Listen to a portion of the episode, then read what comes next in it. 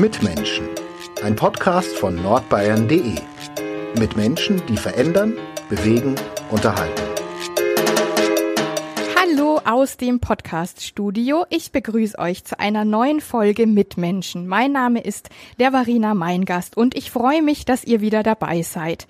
Heute darf ich als Gast begrüßen Lissy Aumeier. Sie wurde in der Oberpfalz geboren, lebt heute in Fürth und der Oberpfalz und sie schloss als erste Frau im Fach Kontrabass am Nürnberger Meistersinger-Konservatorium ab, studierte danach Jazz. Heute kennt man sie als Kabarettistin von bekannten Bühnen und sieht sie regelmäßig im Fernsehen. Sie wurde unter anderem mit dem Bayerischen und dem Deutschen Kabarettpreis ausgezeichnet und gibt jetzt in Kürze ihr Debüt als Serienfigur im TV. Auch darüber werden wir reden. Ich freue mich, dass sie da ist. Herzlich willkommen, liebe Lissy Aumeier. Hallo Lea, grüß dich. Schön da zu sein. Ja, das freut mich auch, dass du da bist. Als erste Frage vorneweg, rede ich jetzt mit der Bühnenlissi oder der privaten Elisabeth Aumeier? Also äh, äh, ich bin eigentlich immer privat. Ich bin auch auf der Bühne sehr privat. Ich tue es auch mal Publikum und versuche nicht das Gefühl zu geben, ich hier oben bin die Kunst und ihr seid das Volk, sondern wir sind alle eine Masse und wir sind äh, alles nur Menschen. Und hattest du als Kind auch schon so einen Hang zum Bühnentalent? Also ich weiß, dass ich mit zehn Jahren schon in der Schule den verkauften Großvater aufgeführt habe. Also habe das initiiert und äh, haben dann Geld eingespielt und haben das der Lebenshilfe äh, gespendet damals. Oh toll. Und ich habe mich immer gefreut, weil meine Großeltern da waren, die großartig waren und ich denen Witze erzählen konnte, die ich aus irgendwelchen Zeitschriften hatte. Was man so aufschnappt. Ja, ja, genau. Ja. Ach, sehr schön. Und dann hat die Familie sich unterhalten lassen und sich gefreut. Ja, und wussten genau, dass ich den Witz geklaut hatte. Aber sie haben es mir nicht spüren lassen. Das fand ich einfach toll. Sehr schön. Ja, das, man muss ja auch, ne? Ja. Erstmal groß werden und so. Wir starten mit einem kleinen Spiel, damit dich die Hörer noch ein bisschen besser kennenlernen. Da stelle ich dir entweder oder Fragen Ja. und du entscheidest dich ähm, spontan, was dich besser beschreibt, was mehr zu dir passt und kannst noch ähm, so ein bisschen dazu erklären, warum das eine oder das andere. Okay, bin gespa- bin gespannt. Die erste Frage ist Franken oder Oberpfalz? Äh, ein klares beides, weil äh, ich bin ja in der Grenzregion aufgewachsen. Mein Vater und mein Opa sind Franken, beziehungsweise mein, mein Papa ist sogar in Fra äh, Franken geboren, mein Großvater aufgewachsen. Und ähm, was auch äh, ganz lustig ist, für die eigentlichen Oberpfälzer sind wir Neumarkter schon Franken und für die Franken sind wir trotzdem schon die Moosbüffel. Ja? Und dieser englische Sprachwissenschaftler Anthony Rowley, der immer äh, im, wie in Bayern vorkommt, der hat auch erklärt, dass es einfach ganz viele Wörter gibt, die sich da so mischen in den Grenzgebieten. Also beides. Okay. Obwohl natürlich die Oberpfalz meine Heimat ist, weil ich da aufgewachsen bin. Ja, ja, der Bezug, ne, es ist da, ne, Da. wenn man da aufgewachsen Genau. ist. Bei der nächsten Frage glaube ich, dass du dich entscheiden kannst, musst. Hund oder Katze? Hund. Du hast mehrere? Nein, ich habe im, im Juni meinen Hund nach 14,5 Jahren verloren. Der musste eingeschläfert werden. Äh, am selben Tag, als man, eine meiner besten Freundinnen gestorben ist. Es war ein furchtbarer Oh Tag. Und, ähm, und die war 14,5 Jahre an unserer Seite. Es war ein Findelkind aus Bosnien, die einen festen montierten Sitz im Auto hatte. Die war ein Tourhund. Die wusste auch, wir kommen an, ich gehe mit ihr Gassi. Mein Mann bereitet den Soundcheck vor, dann schaut sie sich die, den Saal an, findet den Weg Ah, zur ja, Küche Immer dabei. und hat immer gewusst, wenn wir was zu essen kriegen, kriegt sie auch was zu essen. Und wenn du das 14,5 Jahre hast, also ich habe dann wirklich, ich glaube, drei Wochen lang jede Nacht Heulkrämpfe gehabt. Und dann haben wir festgestellt, dass in dem kleinen Dorf in der Oberpfalz, in Sulzburg, in dem wir auch wohnen, 800 Meter weiter weg ist ein Verein, der heißt äh, äh, Glücksstreuner, die Hunde aus Bosnien vermitteln. Ach, Und dann hat meine Mama gesagt, jetzt gehen wir da einfach mal rein. Und dann sind wir da rein und direkt verliebt? und haben uns komplett in einen Hundschock verliebt, der dann zwei Wochen später ähm, äh, in einem äh, 24 Stunden äh, Fahrt von Sarajevo hierher geliefert wurde und jetzt haben wir sie ein paar Wochen und sie ist immer noch sehr ängstlich. Aber sie fängt jetzt an, viel zu schmusen. Ach, und ist ein echter schön. Gartenhund. Sie hat schon an die ganzen äh, Blumen ausgegraben und Löcher, also wo man wirklich stürzen kann. Wir haben es schon also, Getestet. getestet. Also Oh nein. Sie, sie passt super zu uns. Ach, sehr schön. Aber das, Ich das wollte sie schön. Pudding nennen, mein Mann wollte sie Freibier nennen. Aber jetzt Wer hat hat sich durchgesetzt? Franzi hat sich durchgesetzt. Ah, okay. Die Mitte sozusagen. Genau. Die nächste Frage ist Elisabeth oder Lissy? Ja, Elisabeth habe ich als Kind gehasst. Ich glaube, wie jeder, jedes Kind oft so seinen Namen nicht mag. Äh, Wenn es ernst wird, ich habe Gott sei Dank meine wunderbare Mama noch, dann ist es Elisabeth. Wenn mein Mann was Ernstes zu besprechen hat, ist es Elisabeth und Ah, ja. ansonsten Lissy. Okay. Kabarett oder Kontrabass? Äh, ähm, Kontrabass. Ist, ist so geblieben. Ist so geblieben. Ich spiele ja auch auf der Bühne in meinem Programm. Ich mache auch so sehr viel Crossover zusammen mit Svetlana Klimova, der ehemaligen Konzertmeisterin der Moskauer Symphoniker. Aber das wird halt im Fernsehen nicht gezeigt, weil äh, die meinen, das wäre ein Wegschalter. Also mache ich da mehr Comedy und Kabarett. Okay. Sommer oder Winter? Winter. Angenehmer. Also erstmal liebe ich den Winter und äh, Hitze bedeutet für mich Schokolade schmilzt, Bier wird warm und hässliche Menschen haben wenig an. Und, und ich pack das einfach nicht. Die nächste Frage ist Live-Bühne oder TV? Ach, das ist schwer. Äh, ich, ich liebe die Live-Bühne, weil ich sehr gern improvisiere, mein Publikum mit einbeziehe äh, und da schon so unheimlich schöne Erlebnisse hatte. Und ähm, also zum Beispiel, ich war auf der Bühne, da waren tausend Leute da. Das war irgendwie so eine, so eine, ach, ich, ich vergesse immer die Namen, ich weiß immer nicht, wo ich bin. Und dann habe ich eine Nummer gemacht über einen Tatort und habe einen den Tatortkommissar spielen lassen, der in der ersten Reihe saß. Es war ein kleiner, sehr dicker, kugelrunder Mann. Und der musste dann mit mir die stabile Seitenlage üben. Und bis wir beide wieder nach oben waren und ich bin ein bisschen gehbehindert. Äh, also es war wirklich sehr lustig. Und dann hat er gesagt, das war äh, der schönste Tag in seinem Leben, weil erstens, er durfte mit mir auftreten und das fand ich jetzt noch nicht so sensationell. Und zweitens hat er heute erfahren, dass er den Krebs besiegt hat. Und dann haben tausend Menschen geklatscht und ich habe mir gedacht, das war so Wow. rührend, dass er endlich diesen Applaus, den so viele Menschen verdient haben, aber nicht kriegen für das, was sie durchstehen, dass er den gekriegt hat. Und das war sehr rührend. Aber wie gesagt, ich improvisiere gern. Äh, ich bin auch gern bei beim Grünwald und beim Schlachthof sowieso, das ist für mich eine Kultsendung. Oder bei Kabarett aus Franken sowieso.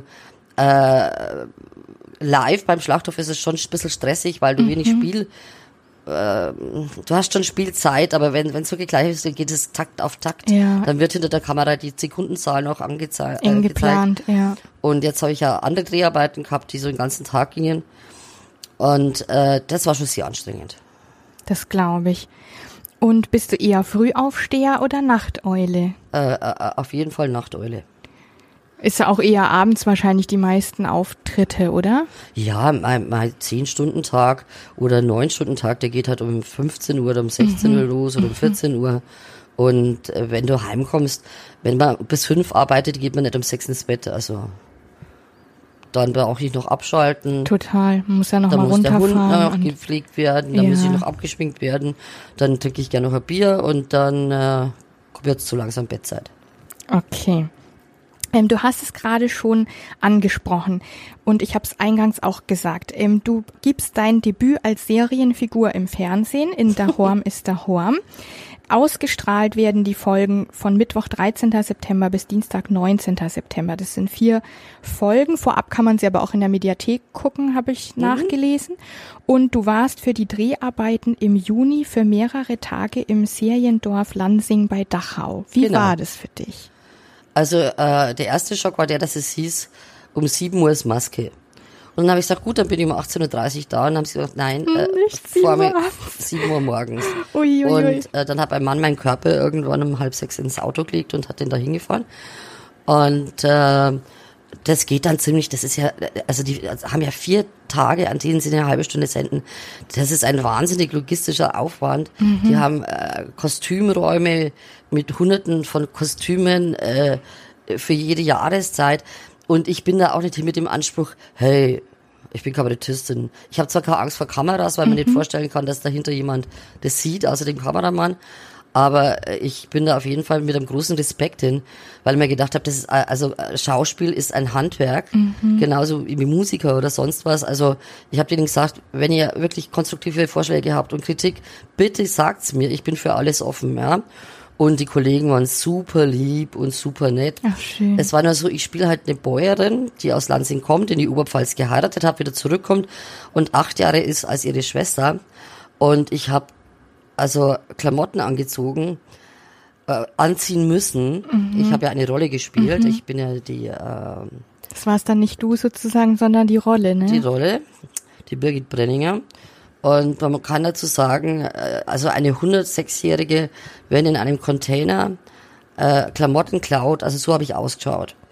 Und mein Mann hat privat ein paar Fotos gemacht. Der spielt übrigens mein Mann in zwei ganz kurzen ah, Szenen mit. Ah, das wusste ich noch nicht. Ja, und ähm, meine Mutter hat diese Sachen gesehen und meine Mama ist 85 und die mag meine Klamotten sowieso nicht und hat gesagt, Lissy Kind, ich habe ja gar nicht gewusst, dass du so schöne Sachen zum Anziehen hast. und nein, das wolltest du gar nicht hören, oder? Nein. Ich gesagt, Mama, leider gehören die dem Bayerischen Rundfunk. Es tut mir die jetzt darf ich nicht. Die darf haben. ich gar nicht haben. Ich könnte sie ihnen natürlich abkaufen, aber du weißt ja, muss nicht sein. Ich habe genug. Ja. oh Gott. Und dann, und dann hast du den Coach, weil das sind eigentlich, glaube ich, eher so hochdeutsche Leute, die die Dialoge schreiben. Und dann wollten sie sagen, dass ich sage, ich will ja einen Apfelschorsch. Also das sollte Apfelschorle heißen und das Wort gibt's bei uns in der Oberpfalz mhm. das gibt's ja in Franken nicht. Mhm. Und das muss man denen dann erklären. Und mein Mann ist halt auch so, die hat dann zu unserer Coaching gesagt, ich könnte es ja auf Sächsisch machen. Also er muss, er muss, er muss einmal sagen, ich bin der Vati von der Kati. Ah. Ja? Er sagt, ich könnte sagen, ich bin der Vati von der Kati. Das würde passen. Ja, und ich fand's witzig, aber die Frau, die uns gecoacht hat, hat den Witz nicht verstanden. Die war so. total entsetzt. Also es war, also dieses Coaching dauert auch bloß ein paar Minuten. Mhm. Man setzt sich halt zusammen und bespricht die Szene und so. Aber ansonsten zauberhaftes Team, viele junge Leute, nette Kollegen, aber äh, lange Drehzeiten. Mhm. Das sieht man natürlich nicht als Zuschauer, ähm, aber steckt jede Menge dahinter und viel Arbeit an einem Tag. Alles äh, eng geplant, ne? Und ja. muss und dann sitzen. ist hinten jemand im Spiegel zu sehen, dann fliegt ein Flugzeug vorbei, dann äh, ist die Bluse andersrum, als sie vorher war oder so. Also da, da, da brauchst du Geduld. Mhm. Und ist da für dich so ein bisschen ein Traum in Erfüllung gegangen oder hat sich das eher spontan ergeben? Also die Sache war so, dass ich eine Mail gekriegt habe, ob ich Lust habe, das zu machen. Und ich bin auch vorher schon von Fans angeschrieben worden, dass das wäre doch eine tolle Sache, wenn du das machen würdest. Und ich habe das eigentlich so als Spinnerei abgetan.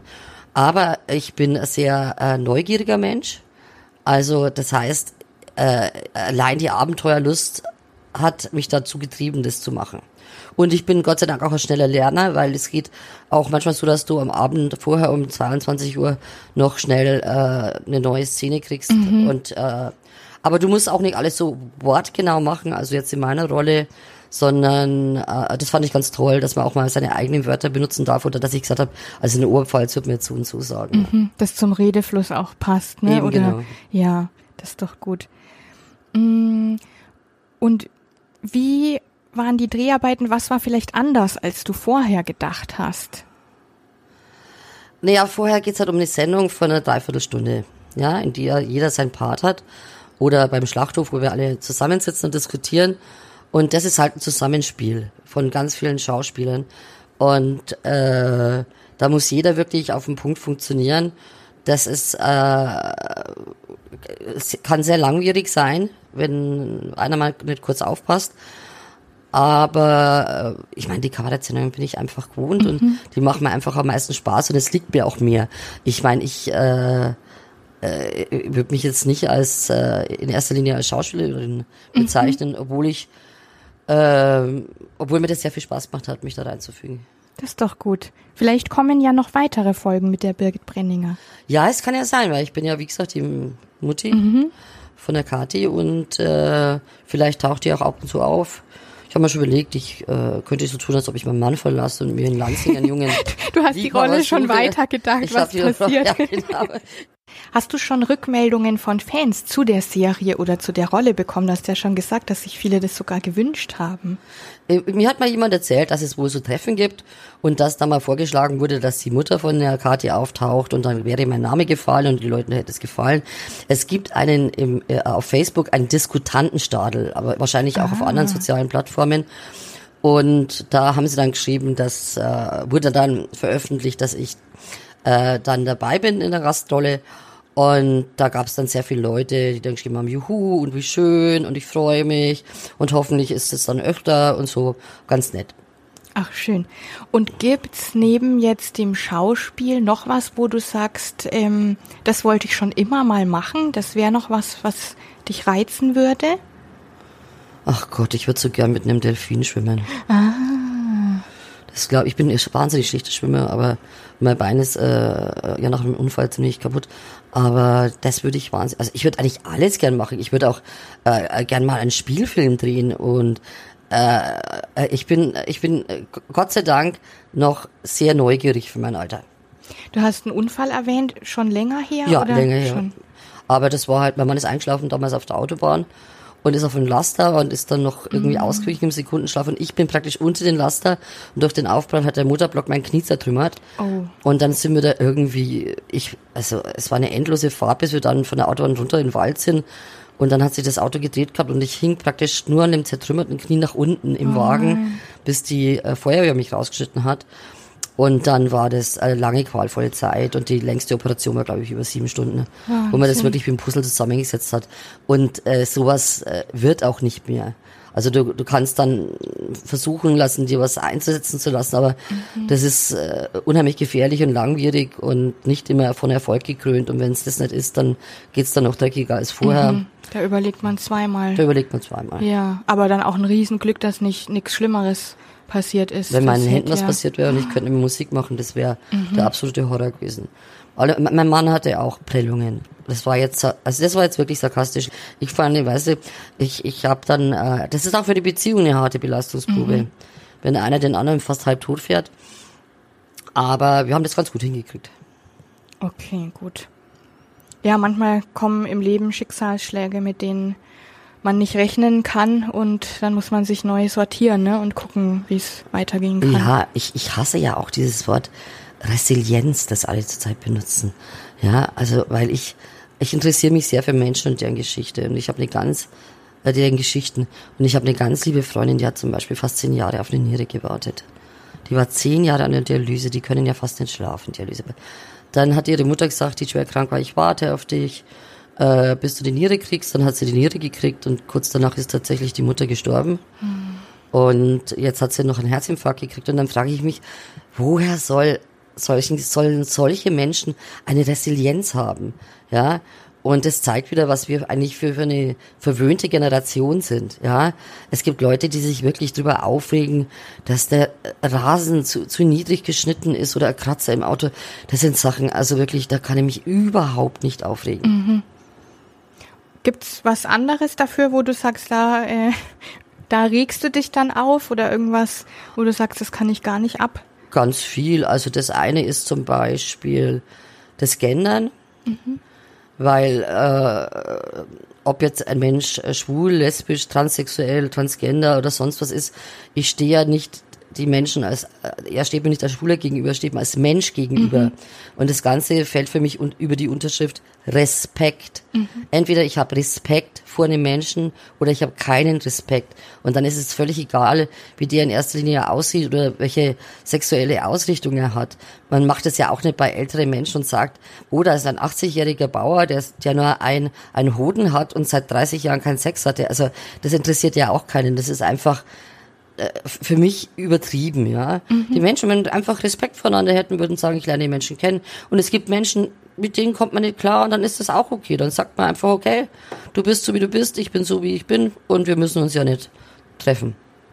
Und das andere, was mich aufregt, ist gerade diese Rattenfingerpartei von der AfD, die mir ja schon hunderte von Morddrohungen geschickt haben, nachdem ich in einer äh, ARD-Sendung Ladies Night die Alice Weidel angegangen bin. Ach, was? Alice Weidel lebt ja in der Schweiz in einer homosexuellen Beziehung mit einer Frau aus Sri Lanka und hat zwei Kinder. Und in Deutschland ist sie Vorsitzende von der AfD gegen die Ehe für alle und gegen Ausländer. Und das passt für mich nicht zusammen, weil Mhm. sie hat ein Lebensglück, das ich ihr gönne, aber sie will es anderen nicht gönnen. Und dann habe ich halt, also eigentlich was ihr, ich habe halt gesagt, ja, wahrscheinlich hat sie immer nur die Verpackung von den Fruchtzwergen gegessen. Oder sie ist in einem, äh, in einem Viertel aufgewachsen, wo man die Schaukel so nah an der Hauswand gebaut hat. Und dann äh, äh, einen Tag später liege ich äh, vorm Fernseher und schaue mir dieses äh, im, im bayerischen Fernsehen diese ähm, da gibt's so diesen Mittagstalk. Und da hat der Roland Helfner, ein Kollege von mir, der auch Stadtrat ist in München, äh, erzählt, dass er sich so ärgert über die Woche, dass die Lissy auch mal so viel Morddrohungen gekriegt hätte. Und dann haben wir gedacht, ach, jetzt schaue ich mal ins Internet. Und da war dann alles dabei. Also mit Vergasen, Erstechen, Vergewaltigung, Fotos von den stellten weiblichen Genitalien, alles. Es hat sich dann die Kripo eingeschalten, hat mir sogar. Personenschutz angeboten. Und äh, das habe ich eigentlich relativ schnell verdaut. Aber was ich ganz schrecklich fand, war, das war auch äh, noch nicht so lange davor her, dass der Lübcke erschossen worden war, dass Leute und Freunde zu mir gesagt haben, Mhm. Pass sag auf, nichts ne? mehr gegen die AfD, die, dann kriegst du Ärger. Und dann haben wir gedacht, ja, dann sind wir in der Weimarer Ja, Republik. das ist das Schlimme, ne? Wenn, Ja? wenn, wenn, wenn du keiner mehr sagst, was sagt. Traut, weil er Ja. Angst hat vor äh, Repressalien. Es sind auch Anzeigen rausgegangen. Auch eine 80-Jährige, die mir geschrieben hatte, ihre Messer wären zu schade für mich. Äh, sie würde mich so in den Schlachthof treiben. Und äh, die wurde dann bei der Polizei vorgeladen und hat gesagt, sie wusste ja gar nicht, dass man sowas nicht machen darf. Und ich sagte, ja, jemanden Ja. im Leben bedrohen, äh, ist strafbar. Ja, Und- das also für viele, aber ich verstehe es auch nicht. Ähm, und äh, gerade jetzt so aus sozusagen Medienbranchensicht oder Journalist, Journalistin, es kann auch super schnell gehen, dass man da super viel Hass abbekommt. Aber hallo, Und oh, gerade euer es Beruf. ist, ist hart auch, dass die Leute nicht zweimal nachdenken, bevor sie sowas schreiben und dann hinterher sagen, ach so, äh, dies und das androhen, ach das geht nicht oder ich habe das so dahin geschrieben, denkt man sich so, Ja, oder Ah. anonym und die Polizei ist aber mittlerweile so weit, die haben tolle Hacker, die können alles Ja. zurückverfolgen. Zum Glück. Also man muss dem ja auch Einhalt gebieten, dass nicht das Netz so ein freier Raum ist, wo die Leute da ihre Wut loslassen. Ja, ist es ja eigentlich schon fast geworden. Ja. Aber was mich auch stört, ist, äh, dass äh, die Leute sich nicht informieren, was die AfD wirklich will. Mhm. Ja, also sie hören nur Ausländer raus und raus aus der EU. Aber für die Leute, die eh die es eh schwer haben. Ja, es wird dann so sein, also die haben zum Beispiel vor, dass sie sagen, das Hartz IV oder Bürgergeld wird dann nach sechs Monaten gestrichen, Langzeitarbeitslose, alleinerziehende Mütter, äh, das werden dann die großen Verlierer sein. Also das heißt, sie, sie, also das wirklich das Kalb wählt seinen Schlachter. Ja, kann man sagen. Also äh, und die haben ja, es haben sich ja verdoppelt seit der letzten äh, Dings. Und ich habe mir ja die Mühe gemacht, äh, das letzte Wahlprogramm durchzulesen. Sehr verklausuliert, sehr, äh, also wir regen zur Diskussion an. Also es ist wirklich, da finde ich, müssten sich die Leute wirklich ein bisschen besser informieren, weil äh, die, die dann die AfD wählen, weil sie nur Ausländer raushören und EU raus, die sind dann die großen Verlierer bei der Sache. Du hast es beschrieben, gerade du, als jemand, der auf der Bühne steht und eben vielleicht auch nicht, nicht dann jedermanns Humor trifft. Prozentig Ähm, nicht. Kannst du damit gut umgehen? Musstest du das lernen oder fiel dir das leicht, auch bestimmte Dinge abzuschütteln und zu sagen, ja gut, kann jetzt nicht jeder über den gleichen Witz lachen? Also ich glaube, dass mein Publikum mich schon über die Jahre so langsam kennt. Ja, es kommen immer wieder auch äh, ganz neue und ich frage auch manchmal und so. Äh, aber äh, also erstens, wer, wer sich nach Liebe und Anerkennung sehnt, braucht nicht auf die Bühne. Ja, weil es ist immer so, je mehr Leute, je mehr Leute es gibt, die dich toll finden, desto mehr gibt es, die dich einfach scheiße finden. Und mir ist es aber lieber, ich polarisiere, als dass wenn jemand aus dem Abend rausgeht und sagt, das war nett. Also nett finde ich, boah, Kein gutes Kompliment. kein gutes Wort, ganz, ganz schlechtes Wort. Ja, also mir ist es dann lieber so. Also du willst alles bloß nicht nett sein. Nein, ich will keinen netten Abend. Ich will nicht, dass Ja. die Leute drin sitzen und sagen, ach, das war jetzt nett, sondern ich will, äh, ich bin einer von ihnen und ich will mit ihnen zusammen lachen und äh, ich, äh, die Leute haben mich ja vor 20 Jahren irgendwie in die Schublade gesteckt oder, oder länger. Also ich war in den letzten Jahren auch relativ politisch. Momentan bin ich so eine Mischung. Also ich versuche ins Lächerliche zu ziehen, was mir Angst macht. Aber ich glaube, dass die Leute momentan der Vergleich hinkt, aber es ist ein bisschen wie nach dem Zweiten Weltkrieg. Die Leute wollen jetzt einfach mal weg und zwei, zweieinhalb Stunden in einer anderen Welt sein. Und ich sag, hallo, ich bin 59, ich bin nicht die schlankeste, obwohl ich wahnsinnig abgenommen habe, ich krank war. Ähm, und äh, ich erzähle euch jetzt aus meinem Leben und was mir alles passiert ist. Und damit können sich sehr viele Leute identifizieren. Mhm, mh. Und wie provokant bist du? Oder gibt es auch Grenzen, wo du sagst, über bestimmte Sachen würdest du nie einen Witz machen? Puh, das ist schwierig. Ich glaube, man darf eigentlich fast über alles Witze machen, aber nicht als jeder. Also ich äh, finde zum Beispiel, es gibt gerade einen jüdischen Kabarettisten, der ist total klasse, der nach Deutschland kam und hat sich dann mit dem Dritten Reich beschäftigt und gesagt, äh, das soll also jetzt die Herrenrasse gewesen sein und hat sich den Goebbels angeschaut und den Göring und den Hitler. Gesagt, also das konnte er irgendwie nicht sein. Der, der, der darf das. Also mhm. der, ich würde nie Witze machen über Behinderungen, über äh, Vergewaltigung oder mhm. sowas. Es ist eine Nummer, ich war ja damals nach dem Rollstuhl, lag im, Roll, äh, im Rollstuhl. Und äh, wenn ich Rollstuhl, das, das ist eine Nummer, die ich schon lange nicht mehr drauf habe. Mhm. Aber ich bin am Anfang, wenn ich gesehen habe, es war ein Rollstuhlfahrer, im Publikum bin ich vorher hin und habe gesagt, hört mal, ich erzähle aus meiner Zeit im Rollstuhl, ist das mhm. okay? Und die haben sich gefreut, weil ich gesagt habe, ja, dann erzähl auch, wie schwierig es ist, ja, am Hauptbahnhof und über eine Ampel zu kommen mhm, und mhm. in Theater zu kommen. Also da bin ich eigentlich schon sehr empfindsam, glaube ich. Und gibt's auch Phasen, wo du mal nicht weiterkommst, irgendwie so eine Blockade hast? Wie bereitest du deine Bühnenauftritte vor? Mm, also man muss sagen, ich hatte eine starke Blockade mit der Pandemie, mhm. weil es war ja von 100 auf 0 und das weiß ich, dass es Kollegen genauso ging. Weil am Anfang bist du natürlich voll im Flash und auf äh, Adrenalin hochgepusht und ich, also und, und dann ist von 100 auf 0 nichts. Und dann denkst du, okay, jetzt schreibe ich das, jetzt schreibe ich das, jetzt mache ich das Buch fertig, jetzt mache ich das. Und, und das war ich dann, dann so langsam in eine Lethargie und fast eine Agonie. Also, und vor allem, es war halt immer so, ihr dürft in sechs Wochen wieder auftreten. Dann hieß es, ihr dürft in vier Wochen wieder auftreten. Dann durftest du zwei Auftritte machen, dann, dann und es ging über zwei ja. Jahre so. Und du bist immer gegen die Wand gefahren.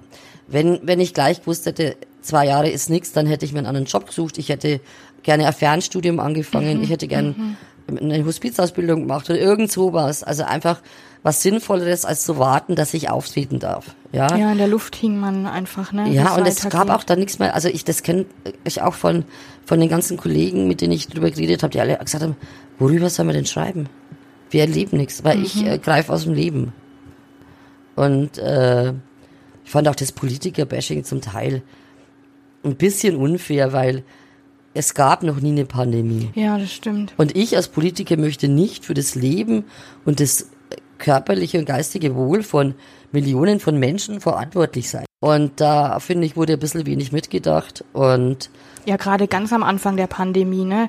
Also man hätte nicht so einen Zustand erleben wollen wie in Italien oder auch in New York, wo einfach die Leichenwagen und massenweise ähm, die Zahlen nochmal ganz anders waren als bei uns. Ne? Und in China, wo sie die Leute zum Teil in die Wohnungen eingemauert haben.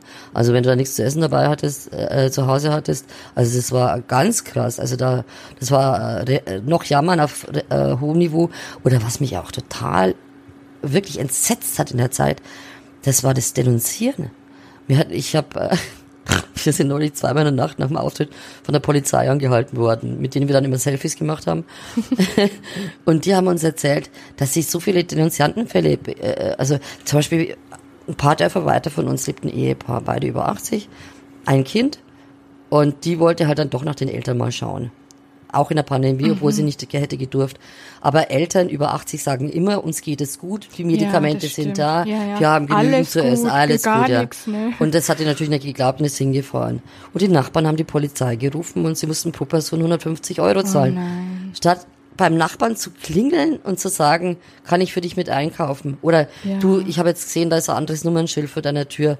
Äh, das, das, da habe ich jetzt ein bisschen Angst und so. Ja, genau. Ja, man kann immer ne? reden. Ja. ja. also das finde ich, also das fand ich richtig ekelhaft. Ja, das stimmt.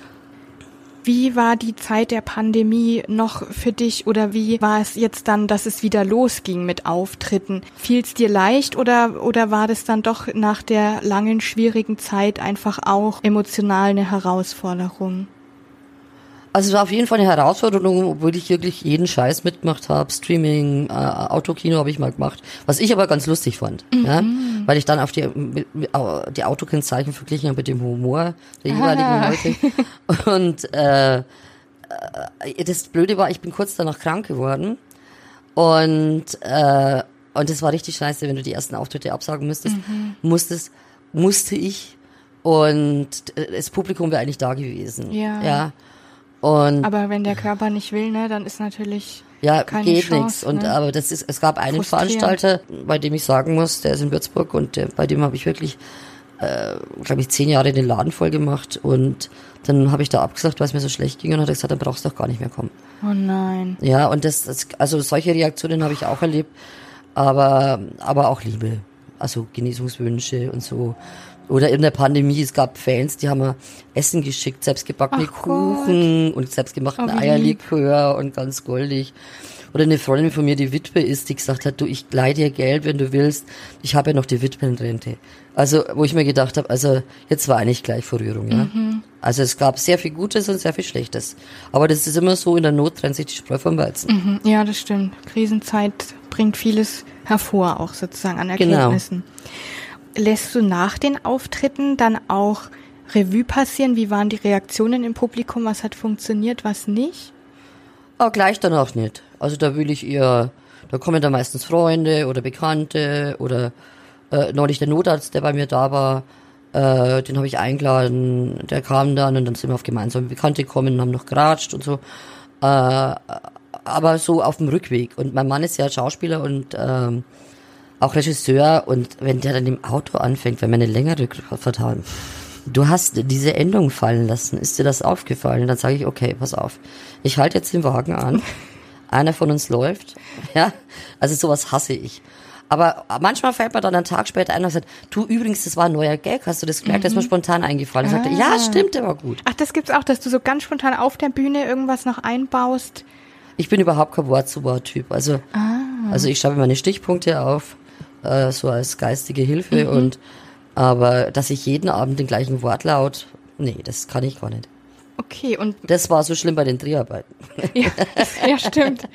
Und machst du das dann im Privaten auch, dass quasi, wenn dir eine Idee kommt, du dann mal spontan eben so einen Gag einbaust und guckst, ähm, wie die Reaktionen ausfallen? Also du hast quasi ein Umfeld, wo du immer gut testen kannst. Oder die wissen alle schon, mal gucken, was die Lissy heute raushaut. Äh, also manchmal mache ich das und mein, äh, wir haben einen Freund in, in, in Fürth, den Klaus, der wohnt um die Ecke und der Klaus lacht nie. Also der lacht über Sachen, über die ich nie lachen könnte. Und wenn ich dem Klaus was Lustiges erzähle und er verzieht keine Miene, dann weiß ich, der Gag ist gut. Ah, sehr gut. er ist quasi der Ja, Indikator. er ist der Indikator. Und mal ein ganz anderer Sprung. Wie bist du aufgewachsen? Du hast es ja schon am Anfang mal kurz erwähnt, dass du da eigentlich auch schon so kleine Gags eingebaut hast. War das dann so, dass du immer dachtest, Kabarett und Bühne später mal, das wäre was oder kam das erst sehr viel später? Also eigentlich kam es mit der Musik. Also ich habe ja auch Geige gelernt, zehn Jahre und äh, alle Blockflöten, Kontrabass kam natürlich erst später, man muss eine gewisse Größe haben, also eine Körpergröße. Und, äh, und ich bin wunderbar aufgewachsen. Es gibt in Neumarkt die Maria-Hilf-Kirche, das ist eine Wallfahrtskirche. Dann gibt es einen Wald und unten an dem Wald war ein riesengroßer Bauernhof und den hat meine Oma eingeheiratet und hat sieben Kinder gekriegt. Und hat dann ihren Kindern, bis leider auf einen, äh, Grundstücke geschenkt, weil sie ja nichts hatte als Hochzeitsgeschenk. Ich bin dann zwischen lauter Cousins und Cousinen aufgewachsen. Es war keine Tür abgeschlossen. Wir wussten überall, wo sind die Süßigkeiten. Es war äh, ganz heile Kindheit. Wir haben Hausaufgaben gemacht, also Mittagessen, Hausaufgaben und dann raus in die Raus Natur. zum Spielen. Egal bei welchem Wetter. Und wenn wir dreckig waren, sind wir mit dem Gartenschlauch abgespritzt worden. Ich habe zwei Geschwister. Also ich bin das Sandwich-Kind. Und äh, das war, würde ich sagen, war wirklich, weil wir mussten damals Spiele erfinden. Und das, glaube ich, hilft mir heute noch. Ja, ja, das stimmt.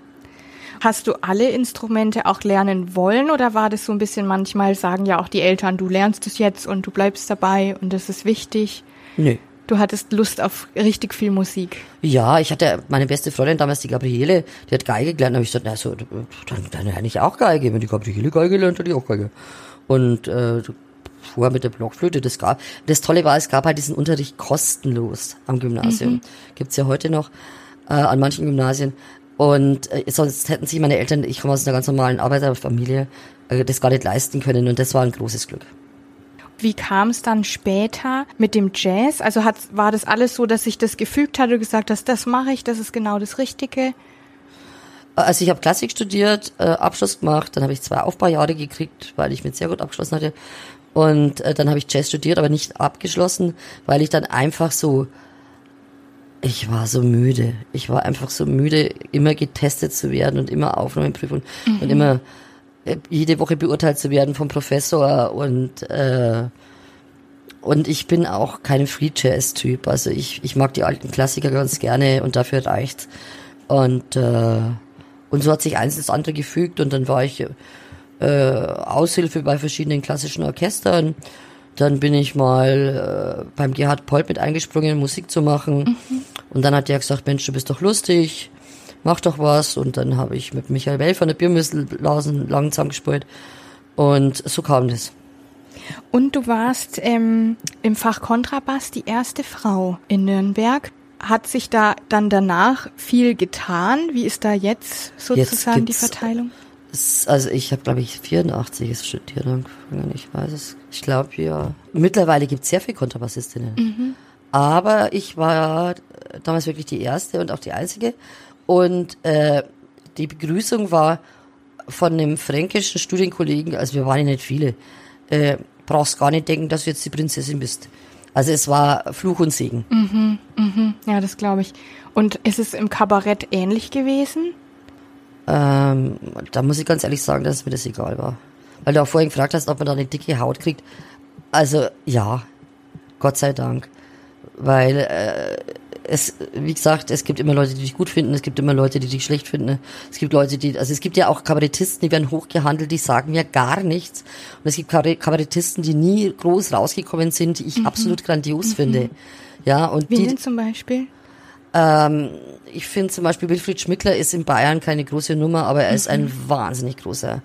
Oder äh, gut, Volker Pispers weiß man, dass der einfach fantastisch ist. Aber es gibt auch welche, die ganz oben sind, über die ich überhaupt nicht lachen mhm. kann. Mhm. Aber da sage ich jetzt keine Namen. Und äh, aber ich gönne ihnen den Erfolg. Also ich bin jemand, ich bin mit ganz wenig Neid mhm. geboren. Mhm. Gott sei Dank. Also ich denke mir dann, du, hoffentlich legt das sein Geld gut an, weil es kommen sicher auch andere Seiten. Und das eine ist ja Erfolg kriegen und das andere ist Erfolg halten. Mhm. Und halten ist, äh, finde ich, fast schon schwieriger. Ja. Weil es werden so viele Leute nach oben gepusht, auch mit diesen Superstars-Shows und diesem ganzen Dings. Man kann schnell wieder weg sein, ne? Ja, und das ist auch für die Psyche. Diese Leute, die, die, denen wird zugejubelt, diesen jungen Menschen.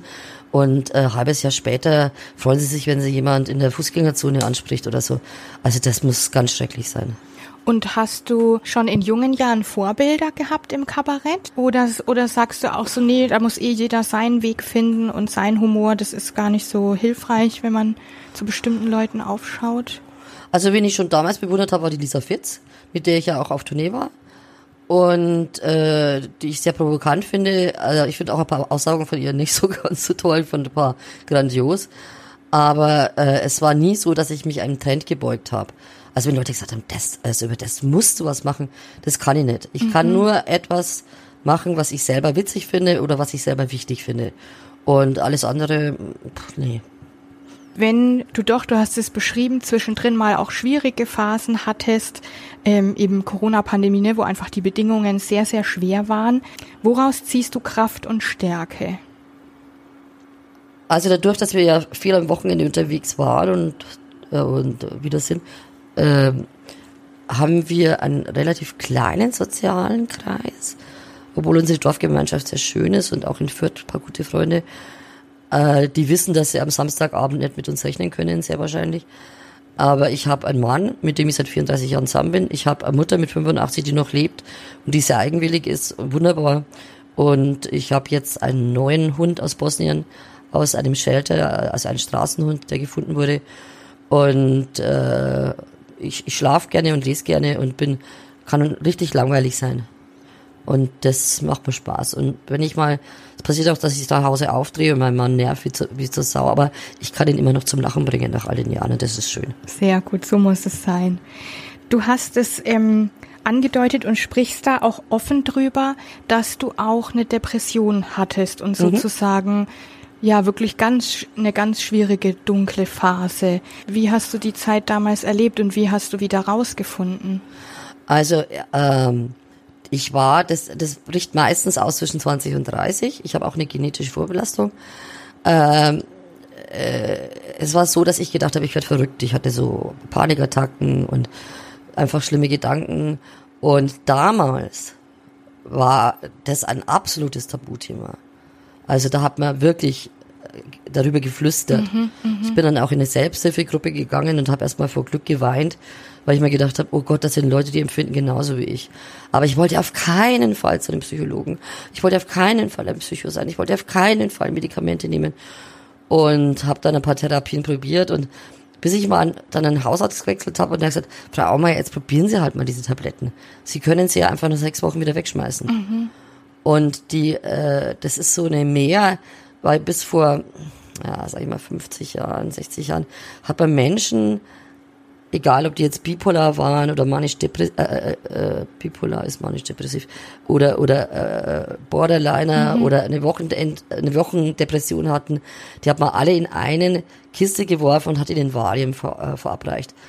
Dann hat man ihnen nach ein paar Jahren das Valium qualvoll entzogen und dann hat man gemerkt, die sind ja doch nicht lebensfähig und hat sie dann wieder gegeben. Mhm. So, äh, da, deswegen haben die Menschen immer noch diese uralte Angst, ich nehme sowas nicht, das macht ja, süchtig. Ja. Prinzipiell ist es so, es, das sind Serotonin-Wiederaufnahmehämmer, die helfen, dass das Gehirn wieder Serotonin, also Glücksstoffe mhm. äh, herstellt und dass die wieder besser verarbeitet werden. Und das Problem ist, man sollte die einfach nicht absetzen, man sollte sie ausschleichen. Und das hat mir damals wirklich geholfen. Und dann auch eine Gesprächstherapie. Und seitdem rede ich da ganz offen drüber, weil sich so viele Menschen immer noch schämen, weil sie eine Depression haben oder eine Angststörung. Und es ist so verbreitet. Es sind Millionen Menschen auf dieser Welt, die darunter leiden und Millionen, die sich auch noch schämen. Niemand schämt sich Ganz für schön. einen gebrochenen ja. Fuß, niemand schämt sich für blaues, also weiß ich nicht, blaues Auge. Äh, also ja, das absolut ist, wichtig, sich Hilfe zu holen. Ne? Ja, oder ich habe einer Frau einen Therapieplatz besorgt und dann hat sie gesagt, vielen Dank. Und das war wirklich harte Arbeit, das ist ein paar Jahre her. Und dann hat sie gesagt, sie kann das jetzt doch nicht machen, weil sie weiß nicht, wie die Leute am Dorf reagieren, weil die würden dann fragen, wo sie jeden Dienstagnachmittag hingeht. Oh nein. Dann habe ich gesagt, dann lügen sie halt. Dann sagen sie halt, sie treffen, also sie gehen jetzt Yoga oder oder sonst was mhm. oder oder irgend, aber äh, äh, es ist unglaublich. Das kann nicht die Lösung sein, ne? Nein, es, das ist definitiv nicht. Und ich bin jetzt auch dem Thorsten Sträter und dem Kurt Krümer sehr dankbar, dass sie jetzt an die Öffentlichkeit gegangen sind, mhm. haben für mich verdientermaßen den Grimme-Preis gekriegt für diese Sendung und äh, finde das einfach klasse. Weil äh, ich glaube, fast jeder Mensch hat mal eine Depression und jeder hat mal eine Krise und jeder denkt mal äh, darüber nach, was wäre, wenn ich nicht mehr wäre oder so. Das sind ganz normale Gedanken. Aber man muss nach einer Depression äh, lernen, dass es einfach Scheißtage gibt, die nicht depressiv sind, mhm. sondern es gibt einfach Scheißtage. Mhm. Ja, ja, und total wichtig, diese Offenheit, wie du es beschreibst. Ja. Ne? Zum Glück hat sich auch schon was getan, dass viele Leute offen drüber reden, dass die, die wirklich denken, sie sind ganz alleine und können sich niemandem anvertrauen, ähm, Hilfe finden können, dass das das Wichtigste ist. Ne? Es gibt Anlaufstellen und Bündnis gegen Depressionen in Nürnberg, ganz große Klasse. Äh, wenn ich, ich, ich glaube, ich äh, seit 28 Jahren verkaufe ich Sterne per Sternstunden. Und da kommen dann immer so ein paar Kollegen, von denen ich weiß, äh, dass die damit Probleme hatten oder haben. Und die nehme ich dann besonders gerne in den Arm und mhm. dann tauscht man sich halt kurz aus, wie es gerade läuft und so. Aber äh, aus einer Depression kann man wieder rauskommen und man kann auch mit Depressionen leben. Mhm. Ja, weil es ja nicht immer heißt, dass du den ganzen Tag im Bett liegst, äh, sondern dass das, äh, du kannst Medikamente nehmen, du kannst sie erhöhen, du kannst die Gesprächstherapie machen. Es gibt so viele Wege daraus, also äh, hunderte, ja. Ich fand das so lustig, weil ähm, Thorsten Sträter hat dann so einen schönen Satz gesagt, er kann so gewisse Sätze nicht mehr hören. Ne? Mhm. Wenn die Leute sagen, du, das ist doch alles nur Kopfsache mit der Depression. Oh also das finde ich witzig. Ja. Oder dass einer gesagt hat, also ich könnte das ja nicht den ganzen Tag im Bett liegen. Und dann hat der Thorsten Ritter gesagt, ja, das ist auch was für Fortgeschrittene. Ich würde erst mal anfangen mit einem Oberschenkelhalsbruch. und das war nicht so Ja, göttlich, ja. Also, Aber wirklich. ich habe im neuen Programm auch so Sprüche, also die, diese Buddhisten to go, die gibt's ja jetzt alle, so eine Ruhe liegt die Kraft oder wenn du denkst, es Musst geht nur dran nicht glauben, mehr. ne? Ja, Ja, ja. Oh, furchtbar. Also entweder jemand hat Interesse oder er hat kein Interesse und wenn er Interesse hat, dann nimmt er sich auch Zeit und hört mal zu und wenn nicht, dann einfach nicht. Hui. Ja, ich fand es jetzt schon sehr auch einen, einen guten Lebenshinweis. Gibt's noch was, wo du heute sagen würdest, das würde ich meinem jüngeren Ich raten, dann wäre vielleicht vieles einfacher gewesen? Ah, das ist sehr schwierig, weil ich war ein ganz schüchternes, braves äh, Kind. Wirklich? Absolut. Ich war blond, klein, obrigkeitshörig und äh, mein Vater hat damals in Neumarkt die SPD aufgebaut und wir waren wirklich geächtet. Also die, jeder wusste, wer, wer welche, also wir sind die Aumeiers, die vom, äh, von der Rodensau. Und äh, heute würde ich mir einfach mehr Selbstbewusstsein wünschen. Gerade damals auch in der Pubertät. Ja, Ich glaube, heute würde jeder sagen, das hast du, das verkörperst du. Ah, nee, also nein, nein, nein, nein. Ich bin eine ganz normale Frau. Ich bin keine, also ich kenne Kollegen, da denkst du, also äh, wo kriegen die das her, dieses äh, sich selber so lieben? Ich muss jeden Tag mein Selbstvertrauen von morgens bis abends aufbauen, wie ich glaube die meisten normalen Menschen. Vielleicht äh, tue ich mich ein bisschen leichter, weil ich äh, nicht die Angst habe, vor anderen Menschen zu sprechen oder auf einer Bühne zu sein. Und äh, wenn ich äh, wenn ich eine Laufmasche habe auf der Bühne, dann ist mir das nicht peinlich, dann sage ich, jetzt schauen Sie mal, was ich gemacht habe. Ja? Und die Strumpfhose hat baust es 45 gleich Euro. Ja, und Ja. so. Und ich und die Peinlichkeiten passieren doch jedem. Also. Das ist, also zumindest kann ich es bestätigen, dass ich auch so denke. Ja, aber da muss man einfach auch über sich selber, Ja, sich selber lachen können. Ja. Die, die, also Leute, die über sich selber nicht lachen können, oder das war auch das Problem mit Kabarettistinnen, weil in meiner Zeit, als ich jung war, da, da sind ja am Stammtisch frauenfeindliche Witze erzählt worden, ohne Ende, und die Männer haben geklatscht. Und dann habe ich halt mal ein paar männerfeindliche Witze Mhm. erzählt, und da waren nicht so Schenkelklatsch, sondern Männer, also es gibt ganz viele Männer, die sich über sich selber überhaupt nicht lachen können, Mhm. die immer noch denken, sie sind eben der Mann. Das heißt nicht, dass ich männerfeindlich bin. Ich habe ja einen tollen Mann. Absolut. Welche persönlichen Träume hast du noch? Außer vielleicht mit Delfinen zu schwimmen, aber gibt's noch was, wo du sagst, das steht auf jeden Fall auf der Liste? Oh, wie lange ist die Sendezeit? also ganz ehrlich, momentan wünsche ich mir nur Gesundheit. Ich habe gerade Lungenentzündung verschleppt gehabt, das habe ich dir erzählt, Lea. Und da war ich wirklich, also ich habe den August eigentlich mehr oder weniger verschlafen. Und ähm, also ich wünsche mir eigentlich nur Gesundheit, dass meine Mama noch lange lebt, dass die Ehe hält, dass äh, meiner Familie gut geht. Ich bin ein ziemlicher Familienmensch. Und dann, was sich alle wünschen. Ich wünsche mir, dass es keine Scheißkriege mehr gibt, Ja, keine Pandemie mehr kommt. keine Pandemie mehr kommt. Aber ich glaube, wir schiffern in unsichere Zeiten und in keine angenehmen Zeiten und äh, merken erst jetzt, was wir für tolle Zeiten hatten. Also du vielleicht noch nicht, aber ich in meinem Alter schon. Und ähm, bin eigentlich ganz froh, dass ich schon 59 bin, ganz ehrlich. Und äh, ich glaube, es geht nur gemeinsam und nur mit Respekt voreinander. Und das ist das, was ich dem Publikum sage. Und einen wichtigen Tipp fürs Leben, am nächsten Tag oder an diesem Tag irgendjemand mal loben, der es verdient hat.